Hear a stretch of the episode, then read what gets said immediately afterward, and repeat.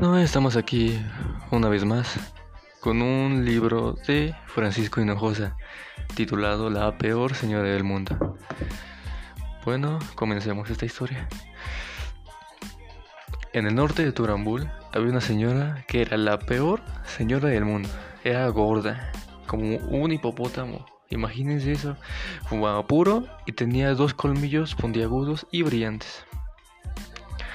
Además usaba unas botas de pico y tenía las uñas grandes y filosas con las que con las que rasguñaba a toda la gente del pueblo.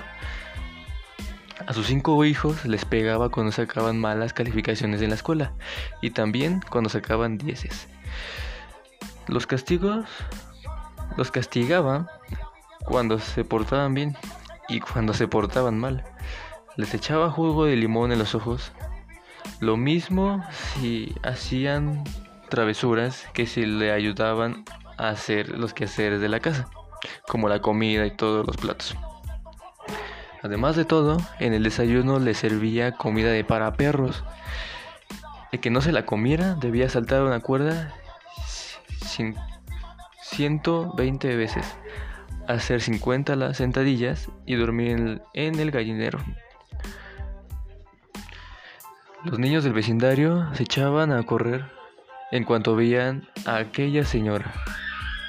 Lo mismo sucedía con los señores y las señoras y los viejos y los y las viejas y los policías y los dueños de las tiendas.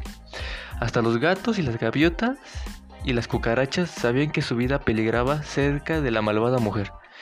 A las hormigas ni les pasaba por la cabeza hacer su hormiguero cerca de su casa, porque sabían que la señora les echaría encima agua caliente. Era una señora terrible, espantosa, malhumorada, la peor señora del mundo, la mujer malvada de las malvadas. Hasta que un día sus hijos y todos los habitantes del pueblo se cansaron de ella y prefirieron huir de allí porque temían por sus vidas. Desde entonces las plazas estaban vacías, ya no ladraban los perros en las calles, ni, ni volaban los pajaritos en el cielo, ni buscaban flores las abejas. Solo se oía el silbido del viento y, la, y el piquetear de los golpes de lluvia contra los tejados de las casas. Fue así como la mala mujer se quedó sola, solita, sin nadie a quien molestar o rasguñar. El único ser que aún vivía allí era, era una paloma mensajera que se había quedado atrapada en la jaula de una casa de, una vecina.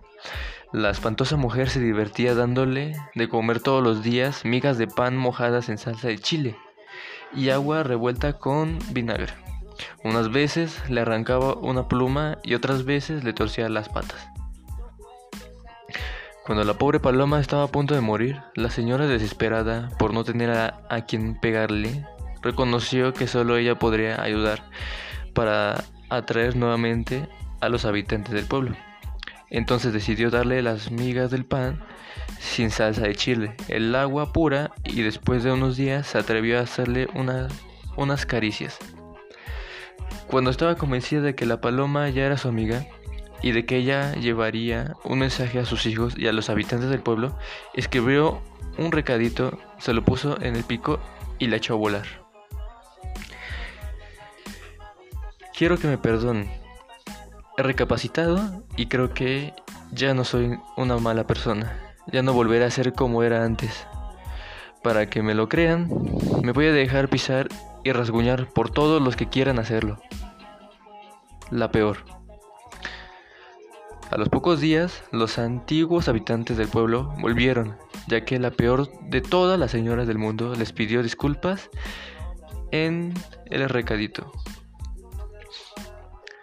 La gente volvió al pueblo, regresó a sus casas y con gran alegría rasguñó y pisó a la, horrorosa mujer. Hasta que una noche, mientras todos dormían, ella se dedicó únicamente a crear una muralla alrededor del pueblo, para que ya nadie pudiera escapar de él. ¿Quién sabe cómo le hizo? Pero lo cierto es que una alta muralla atrapó a la mañana siguiente a todo el pueblo.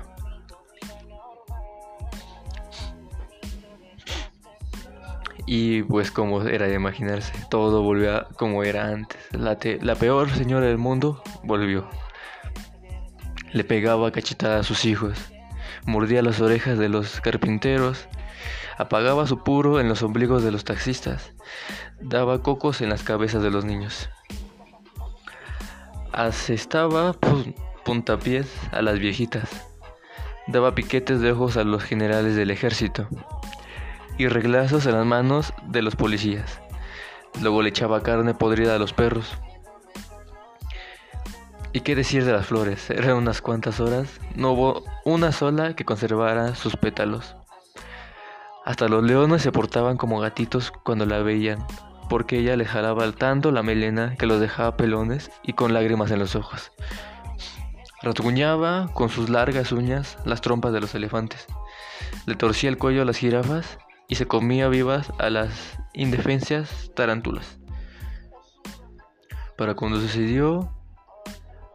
Pero sucedió que un día, mientras la señora dormía una siesta, todos los habitantes del pueblo se reunieron en la plaza central. El jefe de los bomberos dijo, esto ya no puede seguir así. Es cierto, lo respaldó el, el boticario. Debes tirar la muralla y correr a todo lo que den sus pies. ¿Y por qué no? preguntó un niño. ¿La convencemos de que ya nos deje de molestar? Riéndose, pegaron todos una sonora carcajeada, que apagaron de inmediato por temor a despertar a la malvada señora. No, intervino el más viejo del pueblo. Lo que debemos hacer es engañarla. ¿Engañarla? Se sorprendió el dueño de la fábrica de hielo. ¿Cómo vamos a engañarla? preguntó uno de los habitantes. A lo que el viejo le respondió, muy fácil, aseguro, aseguró el viejito. Cuando ella nos pegue, vamos a darle las gracias. Si nos muerde las orejas, le pedimos que lo haga otra vez. Si nos rasguña, le decimos que es lo más delicioso que hemos sentido en la vida. ¿Qué les parece? ¡Oh! exclamaron todos con los ojos abiertos. No es mala idea, añadió el dueño de la, de la flotilla de caramelos del pueblo. Y así quedaron de acuerdo. La señora se despertó de su siesta hecha una furia. Tenía unas ganas enormes de pellizcar a un niño, al primero que encontró, que era su hijo mayor. Lo prendió del cachete y no lo soltó, hasta después de media hora. El hijo, aguantando el dolor, le dijo, Gracias, mamita. ¿Podrías darme otro pellizco?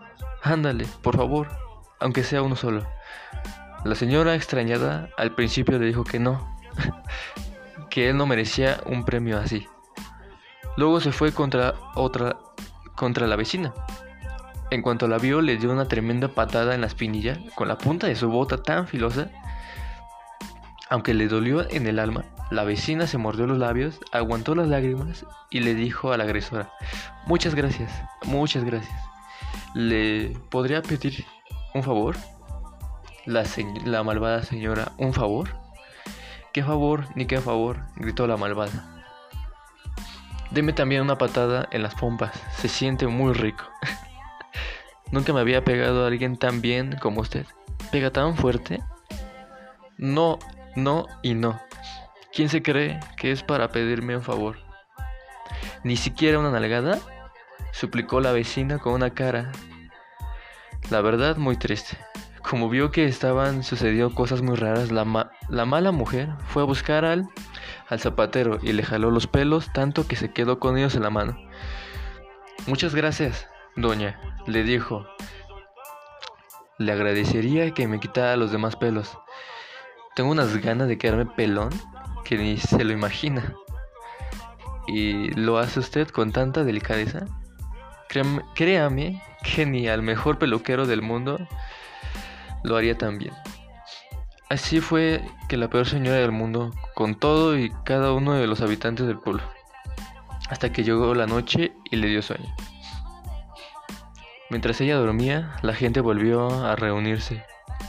Creo, dijo es el más viejo, que nuestro plan está funcionando. Ahora tenemos que seguir engañándola. Cuando a ella se lo ocurra hacer alguna alguna cosa buena si es que se le ocurre. Vamos a quejarnos como si nos como si nos doliera y fuera la peor que alguna vez pudimos haber conocido. La sonrisa se apoderó de toda la multitud del pueblo, gritando de acuerdo. A la mañana siguiente, la peor señora del mundo se levantó de pésimo humor. Fue a la cocina a prepararle a sus hijos su comida para perros. Hizo un fuerte coraje cuando descubrió que la caja estaba vacía. ¡Puah! Se quejó. Dentro de darles, tendré que darles de desayunar cereal con miel y leche. Los niños en cuanto vieron su plato servido empezaron a quejarse. Mamá, ¿qué es esto tan espantoso? Es cereal con miel, niño tonto. Yo no quiero. Ni yo, dijo el más chico con una lágrima en los ojos. Prefiero la comida para perros. Yo también, gritaron los otros al mismo tiempo. La mamá los obligó a todos a comer lo que les había servido.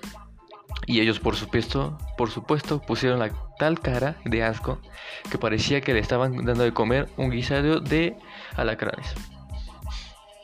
Después de dejar a sus hijos en la escuela, se topó en el camino con el herrero, que le dijo, disculpe señora, ¿podría hacerme un favor? ¿De darme un caratazo en la espalda? No. ¿Quién se cree usted? Que es para pedirme un favor, ¿eh? Desconcertada la señora se retira del lugar. Estaba la señora tan enojada y tan confundida con todo lo que estaba pasando a su alrededor que sin darse cuenta le dio una moneda al limosnero del pueblo este se enfureció y le reclamó. ¿Qué le sucede, señora? Llévese su horrible dinero a otra parte. No me insulte con su caridad.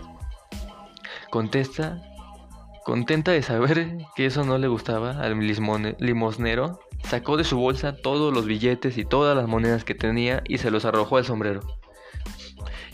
Y así sucedió con todos y cada uno de los habitantes del pueblo. Al último día que al último que encontró fue el más viejo que le dijo: Muy malos días tenga usted, señora. Ya se dio cuenta de que un ángel caído del cielo nos puso en el camino una, una maravillosa mujer. Todos estamos muy contentos y orgullosos de tener una muralla tan bonita.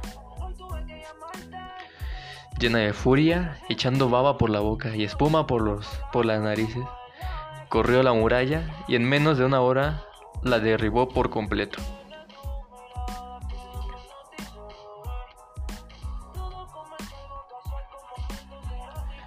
Y bueno, pues este fue el final de, esta historia de la mujer más horrible del mundo. Y bueno, pues agregando sería que no sería, bueno, es como una tipo de reflexión, pero yo, diría que la mujer se cansó, o sea, estaba tan acostumbrada a lo cotidiano, a todo, a todo lo que hacía, estaba tan acostumbrada a las reacciones de las personas,